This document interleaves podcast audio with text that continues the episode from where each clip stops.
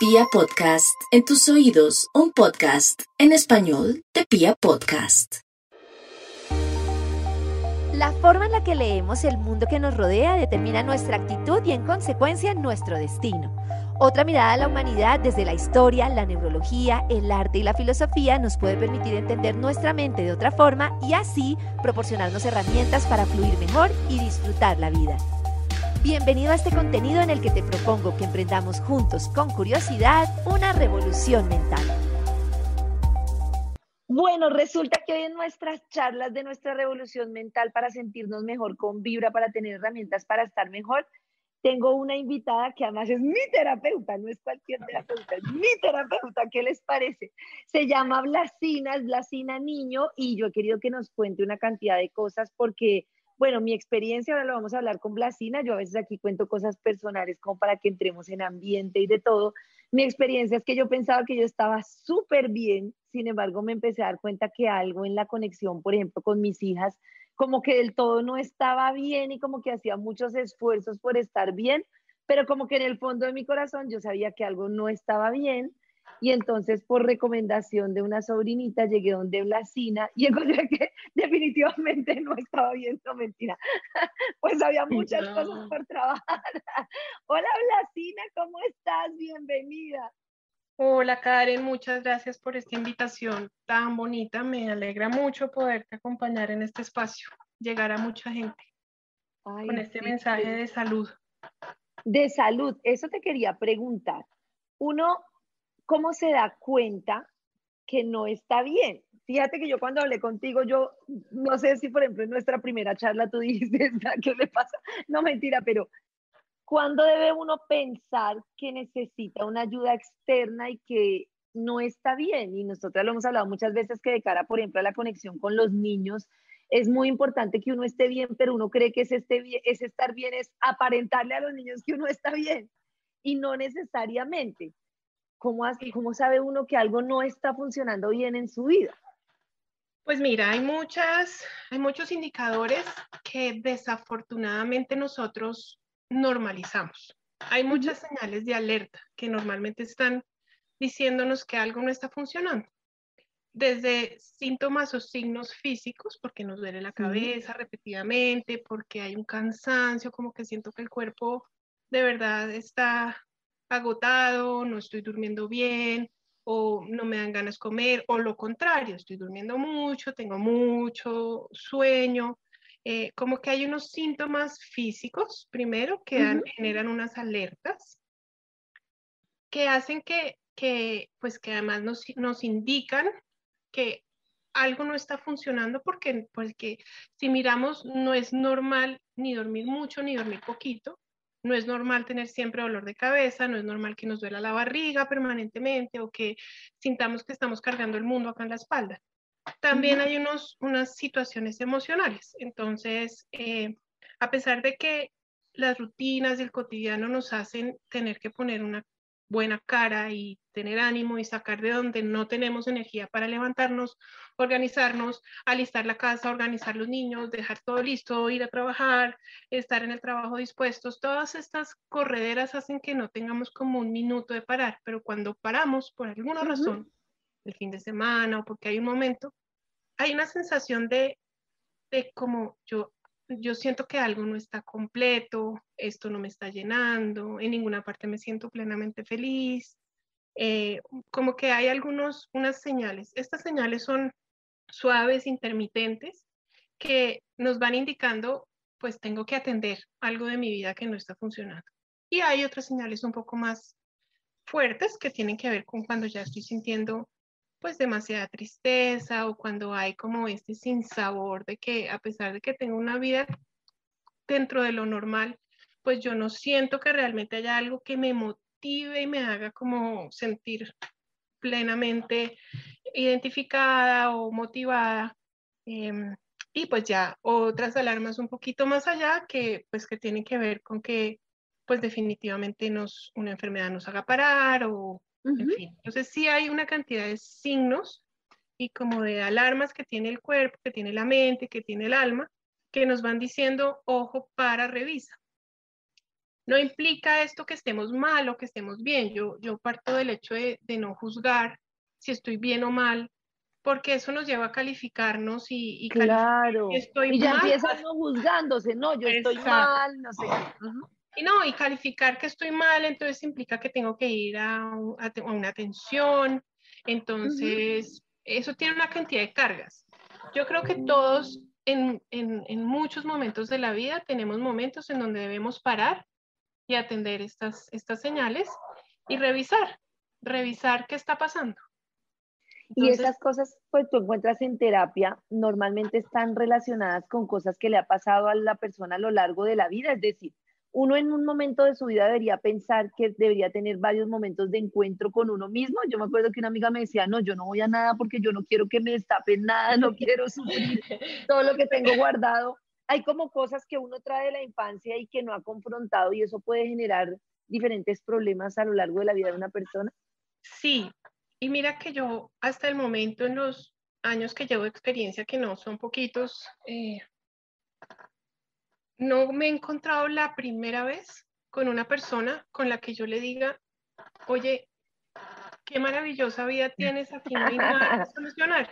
Porque desafortunadamente estamos en un sistema, en un sistema familiar, en un sistema social, hacemos parte de un país eh, muy violento y con muchas situaciones eh, difíciles que enfrentamos. Todos en algún momento de la vida hemos tenido que enfrentarnos a algún algún tipo de efecto del conflicto armado o de la violencia en la calle, nos han robado, nos han, algo nos ha pasado que de alguna manera nos afecta. Tener una vida perfecta, pues es imposible y yo también digo que sería un poco aburrida, porque realmente lo que nos hace crecer y lo que nos hace, hoy en día yo digo, también yo he tenido momentos en donde me pregunto yo, ¿por qué me metí en esto? Porque a medida que tú abres la puerta, pues sí, tu amiga tiene razón, aparecen cosas. La, satisfacción del después, pues es mucho más grande. Entonces yo sí creo que, que situaciones que pasan nos van marcando. Sin embargo, lo más importante son los primeros años. Los primeros, de los 5 a los 7 años de vida, lo que vivimos en ese momento es lo que va a sentar las bases de lo que vamos a hacer como adultos. Es como si tú vas a construir una casa, tú lo primero que haces es abrir un hueco y poner cimientos, para que después cuando venga un ventarrón la casa no se te caiga. En esos primeros cinco años, desafortunadamente, no tenemos una historia eh, como debería darse. Entonces, pues de ahí pues se desencadenan una cantidad de cosas que asumimos que son normales, que no les paramos bolas, y es cuando nos enfrentamos a, situaciones más complejas en la adultez o eh, cuando nos enfrentamos a el cansancio del trabajo o a todos estos temas que hablamos de, las rutinas o, nos enfrentamos a los hijos que nos despiertan eso que nosotros no resolvimos que empezamos a darnos cuenta, sí, aquí hay algo que trabajar. Lo que pasa es que no existe una cultura de revisarnos en nuestro cotidiano. Esto, esto no es lo normal. Cada día hay más personas con este interés, eh, lo cual me parece maravilloso porque yo creo que si hiciéramos este proceso desde muy niñas, desde muy chiquitas, eh, al final de la adolescencia, en la adultez, y empezáramos a llevarlo, pues ganaríamos mucho en, en en procesos posteriores más dolorosos. ¿Hay algo que yo pueda hacer en ese proceso que tú dices de revisión de mi niñez y de mi adultez, aparte de ir a una terapia? ¿Hay como ejercicios o yo debería hacer algo que tú nos recomiendes, que tú digas como para conocerte un poco más? ¿Algo que puedas hacer, revisar o algunas tareas que uno pueda hacer para conocerse y entender qué está pasando en su vida? Sí, mira que hay dos cosas importantes que uno tiene que tener claro esa, esos primeros años de vida se está dando todo un proceso como de arquitectura del cerebro y están constituyendo esos cimientos. Situaciones que pasen en esos cinco años importantes que podamos decir, uy, eso fue un golpe fuerte, ¿sí? Ya. Que pues van a generar una marquita en el cimiento. Entonces, eh, un, un, primer ejercicio es como hacer una pequeña, como una pequeña revisión, un, ir hacia atrás y pensar, pues yo con quién vivía, en dónde estaba, eh, cómo eran las condiciones, qué, qué necesita un niño de, de, desde el momento del, de la, y yo digo que desde la gestación, porque hay mucha información en el embarazo. hasta los 6, 7, 8 años. ¿Qué necesita? Necesita que sus cuidadores cercanos, porque no siempre son papá y mamá, y aunque claro, el abuelo, cada la más claro que, que la familia ideal no es real, sino que hay una multiplicidad de familias y que realmente lo que necesita el niño y la niña es un adulto responsable que pueda responder a sus necesidades y que respete su proceso normal de desarrollo. Eh, entonces es como revisar, ¿tenía yo esta figura que me generaba seguridad? ¿Tenía yo esta... Y esta figura puede ser una persona, dos personas, tres personas. No tiene que ser la mamá. Puede uno decir, mm, yo me acuerdo que, que mi abuelita era ese lugar seguro. Entonces es como, lo primero es como ir a revisar ese lugar seguro, porque uno de los temas importantes para, para este proceso de revisión es, pues no todo lo que vamos a encontrar en terapia siempre es malo. Aquí, cuando el proceso de, de, ir y revisar no es abrir una olla podrida y ya.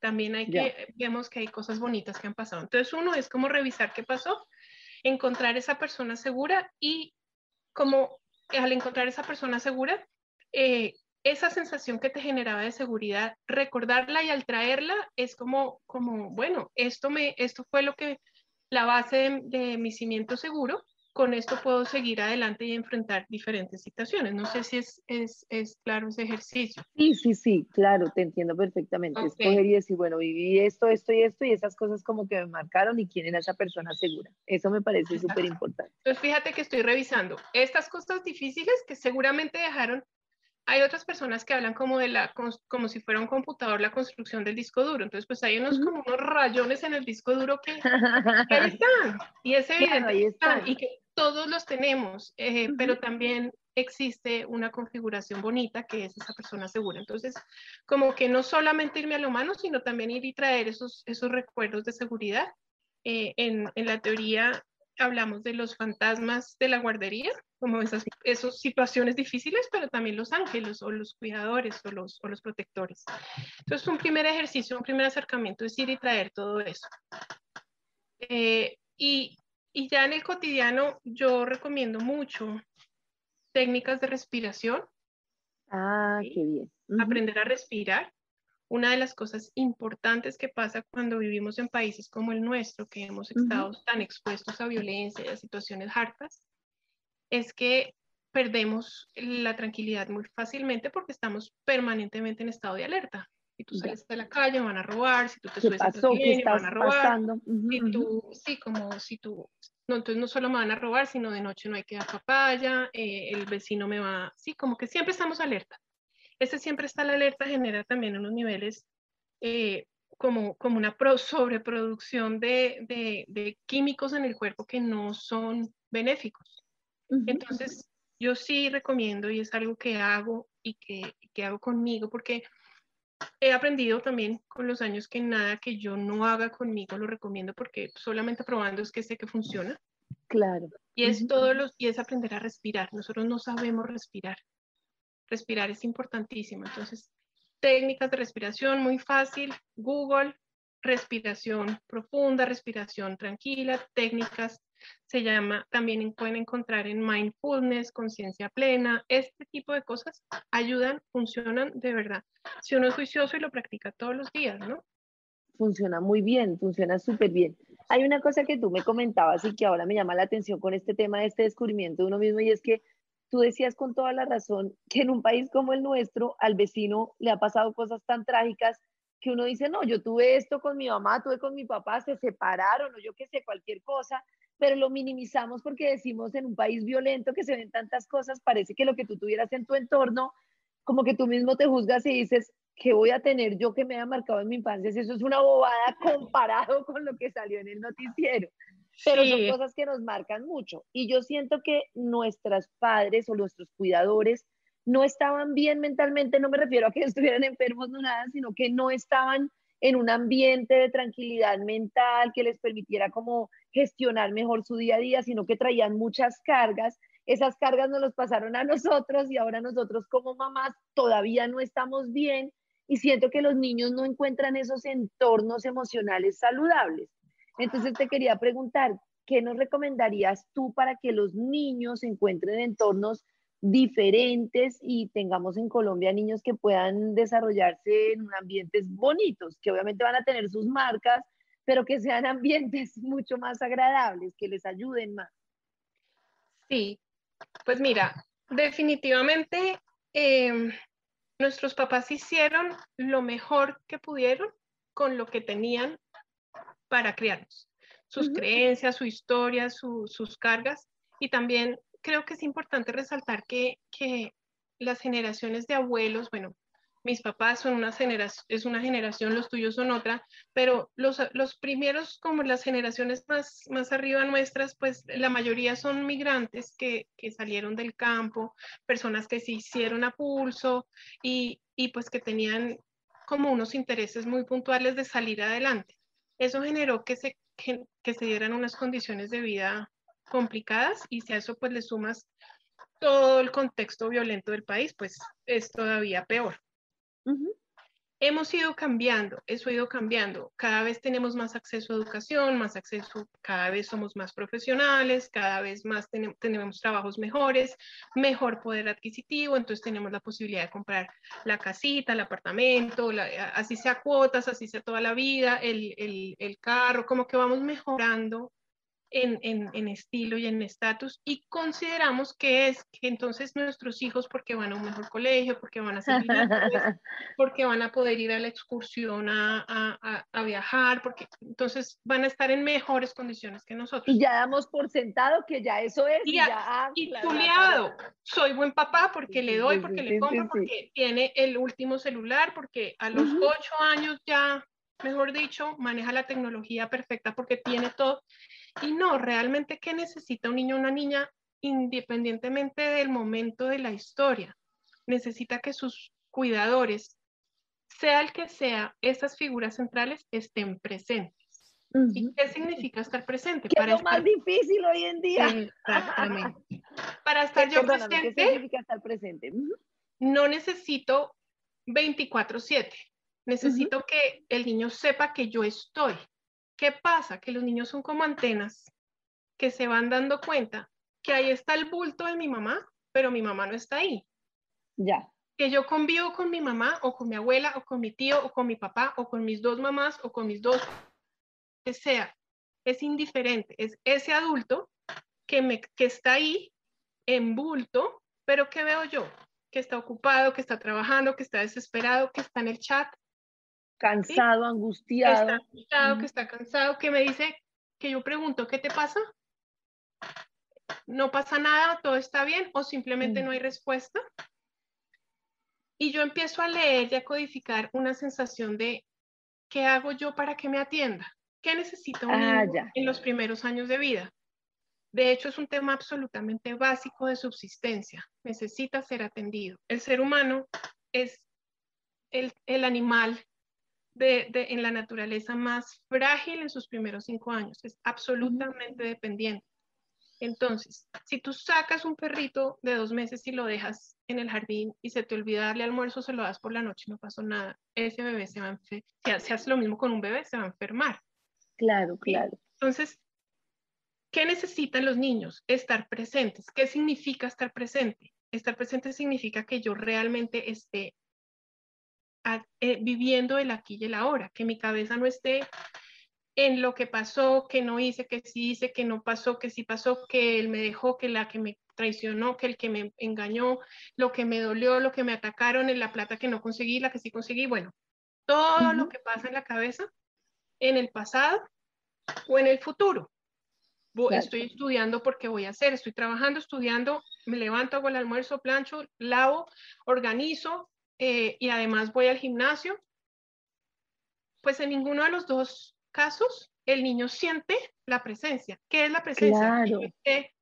Aquí para ti, atendiéndote, realmente entendiendo qué necesitas, dándote de mí y no tengo que dar grandes cosas, yo no tengo que hacer grandes cursos, no tengo que leer una cantidad de manuales. De libros, de manuales. De libros, o sea, yo considero que sí, hay mucha bibliografía que sirve mucho, claro. Pero que al final a veces uno termina súper confundido y presionado, que era, que era lo que yo te iba a decir, voy a intentar prender una luz, espérame, voy a interrumpir un momentico que es que me estoy viendo súper oscura, a ver si ahí me veo mejor, que ya se está, ya eso aquí que se ve mejor.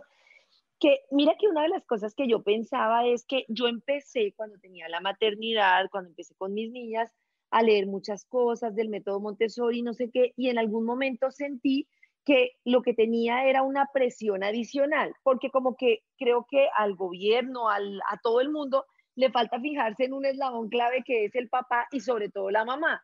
Entonces, antes de pensar en que la mamá tenga herramientas para estar bien, lo que te dicen es, es que tú tienes que estar tranquilo, es que tú respira con el niño, es que tú tienes que dedicarle tiempo, es que tú debes no sé qué. Y entonces uno resulta con una cantidad de cargas que siento que lo que terminamos haciendo las madres y que lo hablamos alguna eh, ocasión contigo es, pues yo delante del niño, yo estoy jodido, perdón la expresión, pero yo delante del niño voy a poner carita de que estoy bien y sonrío y me hago la que juego, pero en realidad estoy aquí con el jefe encima, con el tema del trabajo, con el tema de que entonces estéticamente debo verme bien, entonces hice ejercicio hoy, no hice ejercicio, madrugué, estoy remamada, estudié, no estudié profesionalmente, pero tengo que hacer el almuerzo de mañana, o sea, se vuelve un imposible y en el fondo estamos mal y en el fondo me imagino que eso lo sienten los niños por más de que les pongamos la carita que le pongamos. Sí, imagínate que, que, que lo siente pero no lo codifica, y como que no lo entiende. Es como si tú te expusieras ante alguien que te hable en japonés con una carita de y tú sientes que lo que te dice y la carita que pone no es consistente con lo que realmente está pasando queda, el niño queda absolutamente perdido. Entonces, ¿qué empieza? ¿Qué pasa? El niño empieza o la niña empiezan a generar comportamientos y a moldear su carácter y su personalidad para buscar, para atrapar la atención de ese adulto, para traerlo al presente.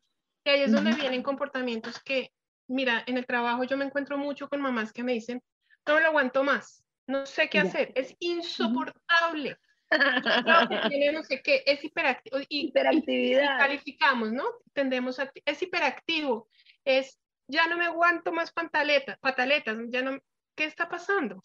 Que el niño llegó allá porque necesitó, porque cuando te hizo la pataleta, tú paraste y estuviste presente. y él necesitaba eso, como esta no para así, pues yo hago lo que sea para que pare.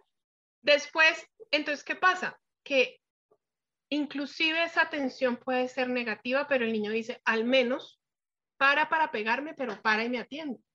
Claro, Entonces, está mira, exactamente, mira qué triste cómo empezamos a construir un carácter y una personalidad y empezamos a relacionarnos con base en atiéndame, así me trate mal, así me pegue, así me grite, pero atiéndame. Y después nos preguntamos más adelante, como mujeres, como hombres, ¿por qué a mí me gustan las parejas que me dan palo? Pues porque eso fue lo que aprendí.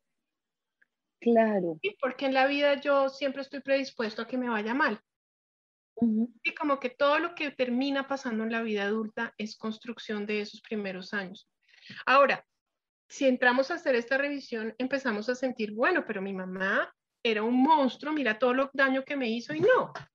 Mi mamá no tenía ni idea y nunca tuvo no la tenía esas herramientas. No, nunca nadie le dijo, venga señora, esto es así. Entonces, pues hizo lo mejor que pudo y, desafortunadamente, pues sí eh, generamos una huella fuerte, ¿no? Un impacto fuerte.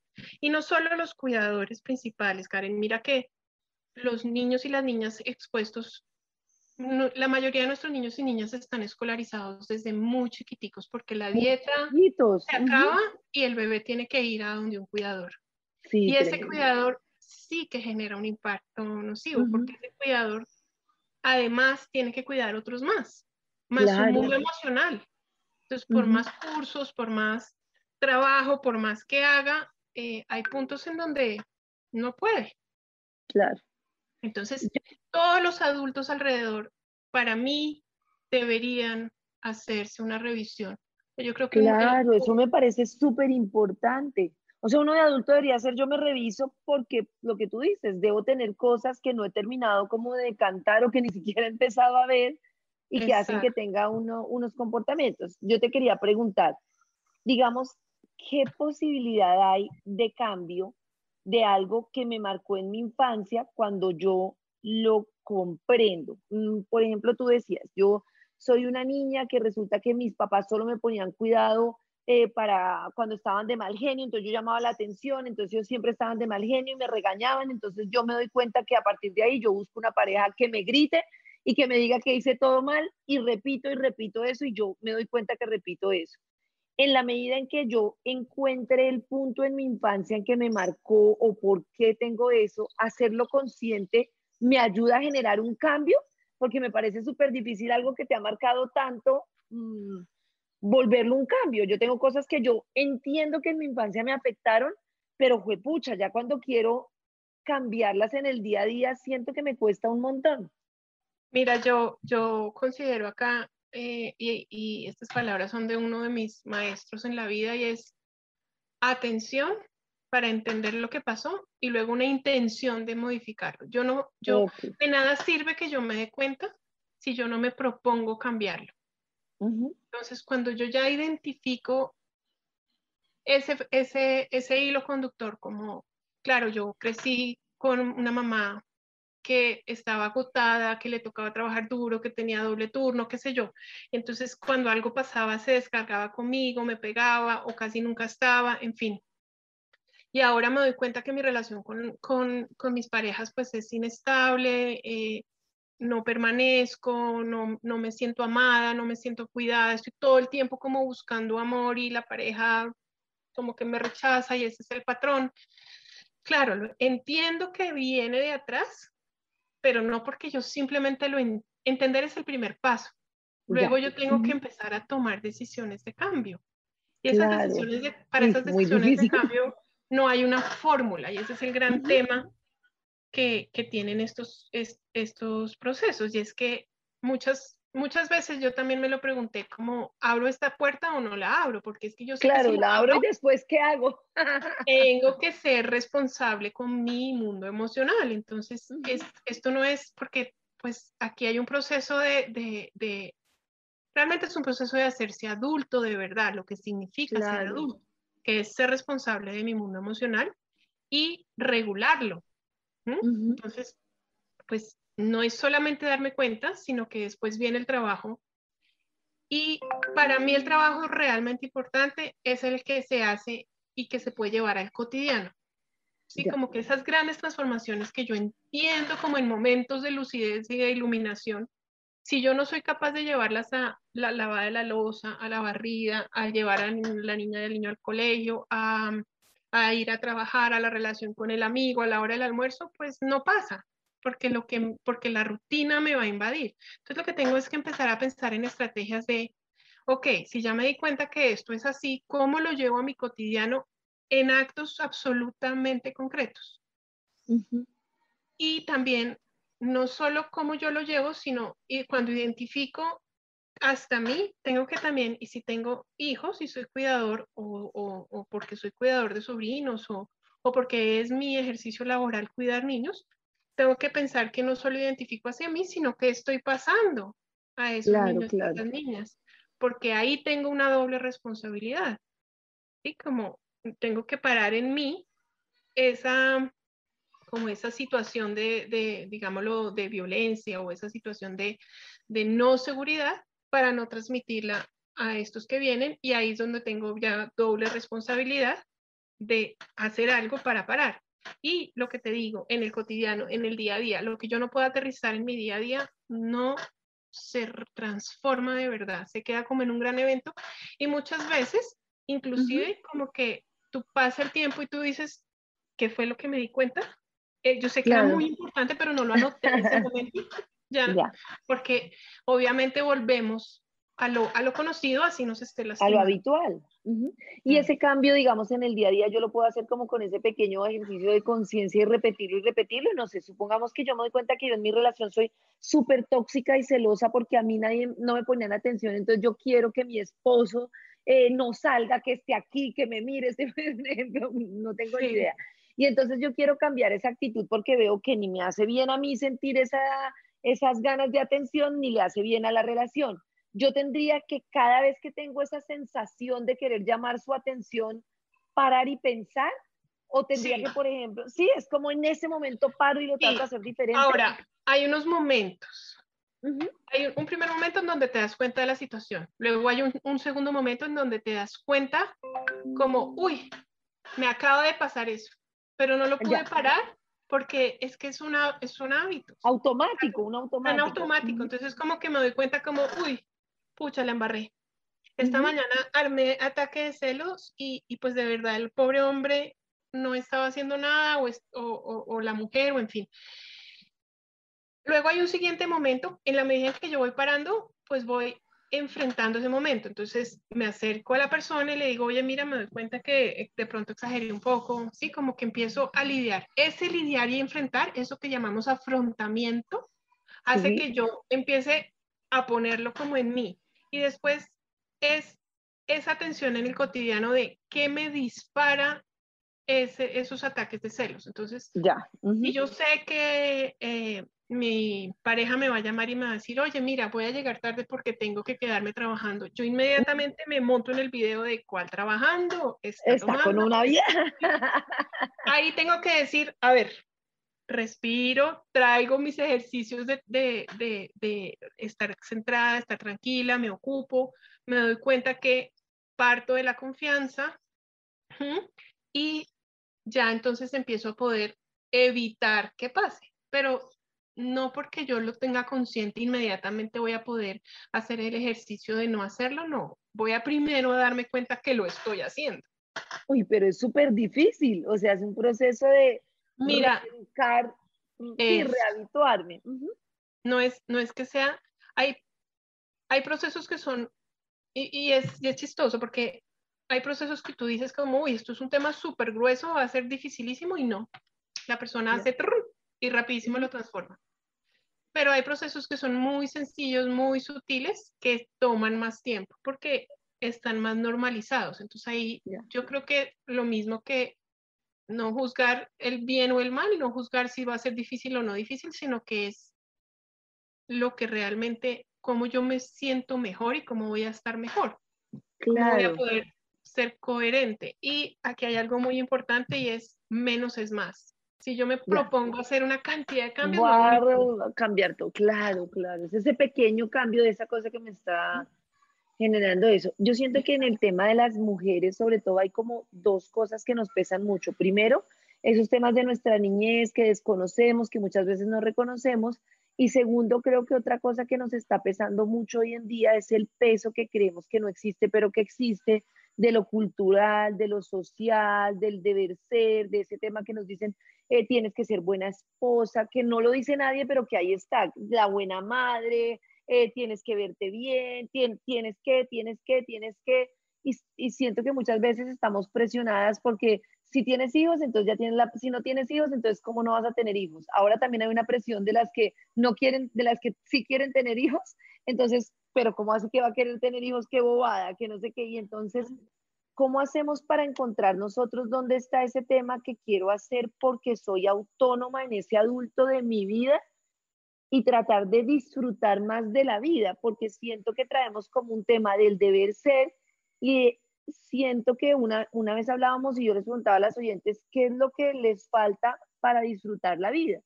Y entendíamos en el análisis que hacíamos que era como una actitud, una actitud más que un tema de hoy puedo tener eh, esto que quiero en este paseo, pero ya en el paseo estoy pensando qué voy a hacer al regreso. Estoy en el regreso y qué voy a hacer cuando ya los niños entren al colegio. Están en el colegio, pero qué voy a hacer. Entonces, siento que con tanta presión y tan poco tiempo para respirar, las mujeres estamos perdiendo en ese día a día y en esa cantidad de cargas la posibilidad de disfrutar de las cosas sencillas de la vida. Sí, mira que acá hay dos cosas. La primera es la carga que tenemos con los roles que se supone que debemos jugar según lo que está pasando en nuestro entorno. ¿Qué se espera de los roles que yo deba jugar? Pero aquí hay un ejercicio que a mi modo de ver es muy simple y es comparar en, una lista muy sencilla, estos son los roles que yo sé que tengo y estos son los roles como que entiendo que me está exigiendo el entorno porque mis amigas, porque está de moda, porque mi mamá, porque mi papá, porque sí, en fin. Y empezar a contrastar eh, donde yo siento realmente que fluyo, que, que, me, que me potencio, que florezco, en cuáles roles. Y darte permiso de, de, revisar esto sin juzgar. Hay un tema de culpa que es muy fuerte.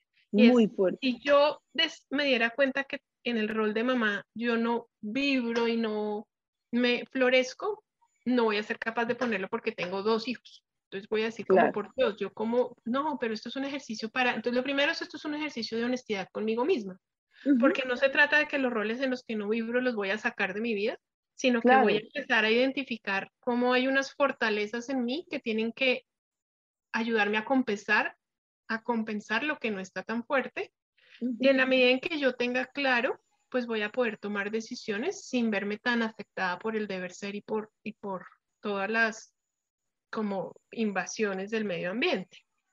Eso por un lado. Y por otro lado, el tema de, fíjate que volvemos cuando, cuando decías como, como que habías hablado con las oyentes y que, que realmente era la actitud. Yo creo que a ese tema de la actitud, realmente lo que está de fondo es estar presente, estar aquí y ahora.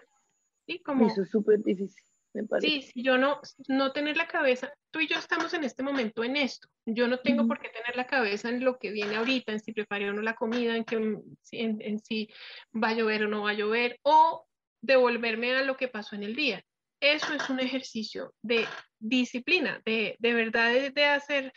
Mira que yo recomiendo mucho eh, en, en, la realización de, los, de las labores de la casa o, o a, las, a las ejecutivas en la realización de, de eh, roles repetitivos o, sí, como en, como en qué estoy, porque cuando yo estoy haciendo cosas que para mí son repetitivas y son fáciles, son los momentos en donde más rápido la cabeza se me va. Claro, en automático, ¿no? En el cerebro que le damos a todos, que es como el rápido, siempre estamos en automático. Exacto, entonces, si estoy, por ejemplo, qué sé yo, estoy, vamos a poner un ejemplo muy sencillo, estoy lavando la losa de la comida, pues ¿qué estoy haciendo? Estoy aquí y ahora lavando la losa. Y es atender como mi cabeza no está ahí lavando la losa, mi cabeza está en mil partes. Cuando estoy sentada con mi niño, con mi niña, supuestamente jugando, ¿dónde está mi cabeza? En pensando, haciendo, trayendo, no, es aquí y ahora. Entonces, no solamente para los niños y las niñas, que realmente es lo que necesitan, sino que para nosotras, eh, para estar para estar realmente contentas y para cambiar la actitud, pues tenemos que traer la mente a la aquí y a la hora y entender que en este momento, eso, cuando tenemos un problema gravísimo, entonces la cabeza todo el día está en el problema. Aquí y ahora, en este momento, las dos, haciendo esta, esta charla, ¿puedo solucionar el problema gravísimo? No, no puedo. Si pienso más o menos, le voy a dar algo, pues al menos de que esté tratan, la charla sea sobre el problema, pues no sirve.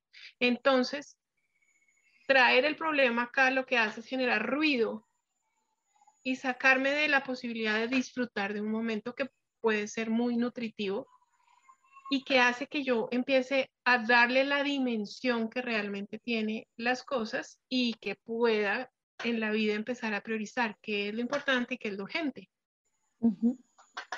Creo que como con eso eso me parece perfecto, sobre todo por lo que tú dices, que el tema de el automático hace que haga menos ejercicios, que respire menos, que esté menos en donde estoy y además siento que te rinde menos, porque estás en el trabajo pensando en los niños, llegas a la casa con los niños y estás pensando en el trabajo. Entonces, creo que la presión, ahí si tú dices estoy en alerta, pero estoy en alerta poniendo la cabeza en donde no debe estar, y entonces se genera como que no te rinde con el trabajo, no te rinde en el tiempo con los niños y todo termina con la sensación que al menos tengo yo hoy en día de caos, que tengo caos, caos, caos por todo lado y empiezo como a, organizar el caos. y ahí lo conectamos, y ahí lo conectamos con lo que comenzamos hablando y es que eso es lo que están leyendo los niños, el caos. Claro. Y eso es lo que ellos están construyendo.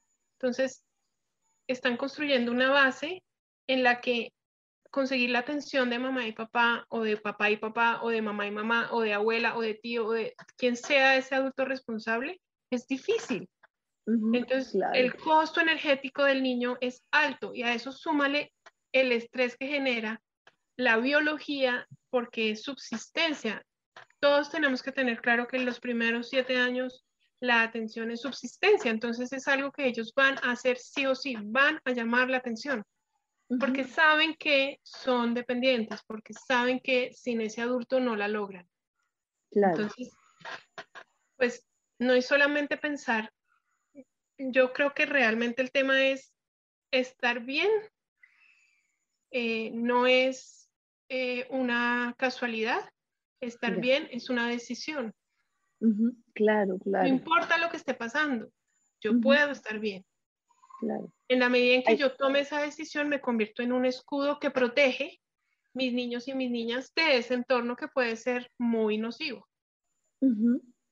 Cuando uno encuentra cosas, normalmente es posible que tú encuentres hoy en día que hubo algo de tu infancia que te está afectando tu relación, pero que unos años después, por alguna circunstancia, encuentres otra cosa y así uno podría ver la vida como una serie de presiones que te empujan al progreso, porque yo siento que en mi vida y creo que en la vida de las mujeres hay como varios puntos que nos retan mucho. Cuando uno es mamá y esa primera situación de cambio de la pareja es muy difícil. El otro día comentabas tú y yo lo siento totalmente que los 40 es otro punto en el que uno dice, fue pucha, como de revaluación, de qué he hecho. Existen como puntos en los que uno debería como entenderlos como un, una oportunidad de transformación, porque también siento que uno se, se ahoga en la misma crisis y no aprendemos a ver esos momentos como posibilidades. Total. No solamente hay unos puntos como de inflexión, como de corte, en donde la vida te va poniendo, sino que hay un tema muy importante y es que nos, yo considero, y es mi postura, que no son generalizables. Ya. Dependen de tu historia, dependen mucho de tu historia, porque hay mujeres que llegan los hijos y como que no, no, no es el momento de disparar o, o, que abre. Hay mujeres que llegan los 40 años y es como si hubieran puesto maíz pira en una olla, todo empieza a ser pu, pu, pu, ¿sí? Sí, sí, sí. Y hay personas que van pasando etapas y en las etapas van viviendo lo que tienen que vivir y van resolviendo. Esa es la verdadera salud mental. La salud mental no tiene que ver con que no pase nada y yo sea feliz. Eso es un cuento de hadas. Con esto que nos han metido de tienes que ser feliz y con actitud y bendecida y no sé qué, que es otra presión, ¿no? Que es no solo me siento mal por lo que tengo, sino porque además tengo todo y se supone que debo ser agradecida y feliz, tengo mis hijos sanos, tengo no sé qué, y entonces es como una doble presión que se hace insoportable. Total. No, el, el, la salud mental o primero la felicidad no es una línea recta. es, la suma de muchos momentos. Por eso como que hay, hay, hay, una claridad y es que en cada momento estamos construyendo recuerdos. Estamos armando nuestra vida. Claro. Entonces cuando uno, cuando uno empieza el día con la claridad de que lo que está haciendo es construyendo recuerdos, pues se la piensa, si se va a quedar pegado en el drama y en los problemas o si empieza a construir momentos felices. Y lo otro es que la salud realmente emocional tiene que ver, y el, y el estar bien emocionalmente tiene que ver, es como, como, yo afronto y resuelvo, no con que no hayan problemas.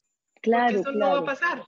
Entonces, si yo tengo en la cabeza que yo voy a ser feliz cuando tenga el trabajo, que me consiga el dinero, que pueda comprar el apartamento, que pague las deudas, que me consiga el novio para casarme, que tenga los hijos y sea feliz, me compre el perro, todo, ese momento va a llegar y la felicidad no va a venir en un paquetico adicional, porque no funciona así.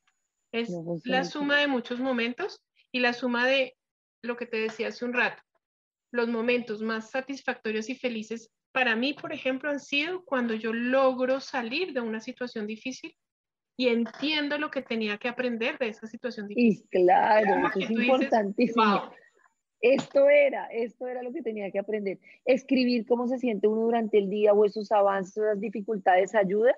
Muchísimo, muchísimo. Yo soy súper amante de los diarios. Eh, inclusive eh, eh, siento que, que en la medida en que uno escriba lo que le va pasando en sus primeros, cuando empieza como estos momentos de quiero entender mi mundo, cuando uno empieza a escribir lo que le está pasando todo el día, lo que siente, lo que no siente, después de unos años lo lee y ve es muy lindo porque ves todo Ah, tu, eso me parece camino. súper.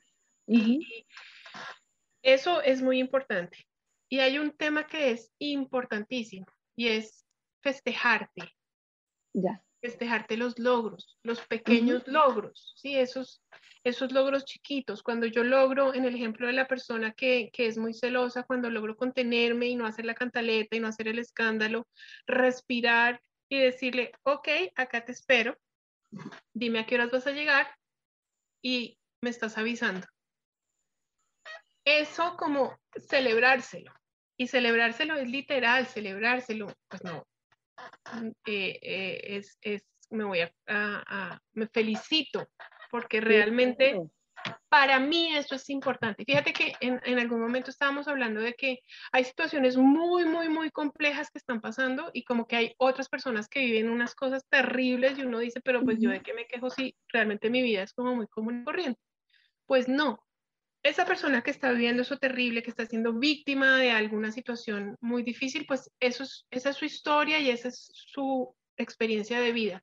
Esto que yo estoy viviendo, que puede que no sea tan difícil, pero para mí es lo difícil, pues tengo que darle el valor y la dimensión que tiene sin juzgar si es más o menos que el de al lado. Siempre en la vida va a haber alguien que le vaya mejor y que le vaya peor. Eso me parece súper bonito. Primero porque siento que festejamos muy poco las cosas que hacemos y nos damos muy duro cuando no las hacemos. Entonces, cuando algo hacemos mal, somos lo peor, no sé qué, pero cuando algo hacemos bien, no lo festejamos. Y también me parece muy bonito esta posibilidad que tú nos muestras de primero, es un proceso de aprendizaje y segundo, cómo yo puedo implementarlo y eso que descubrí, llevarlo poco a poco. Me parecería Sí. muy chévere que nos contaras primero, no sé si todo el mundo tiene que ir a terapia alguna vez en la vida, pero me gustaría que nos contaras cómo podemos contactarte, porque me parece muy chévere si algún mail o algo para las personas que quieran eh, tener una terapia. Y segundo, si nos puedes comentar en algún momento de ese proyecto o de esos proyectos que hay para mujeres, pero especialmente de cara a lo que creo que más nos llama la atención, que es el tema de cómo evolucionamos de cara a las próximas generaciones gracias a, a nuestra salud mental.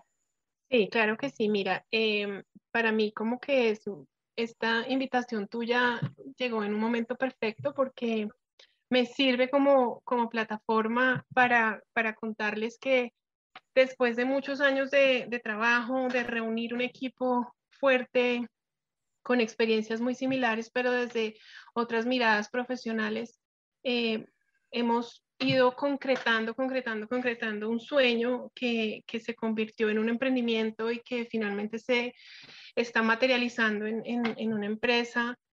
Es, es, una página, realmente pues es, es, una, es una plataforma en uh -huh. la que vamos a dar acceso a todas estas situaciones de las que hemos hablado y muchas más.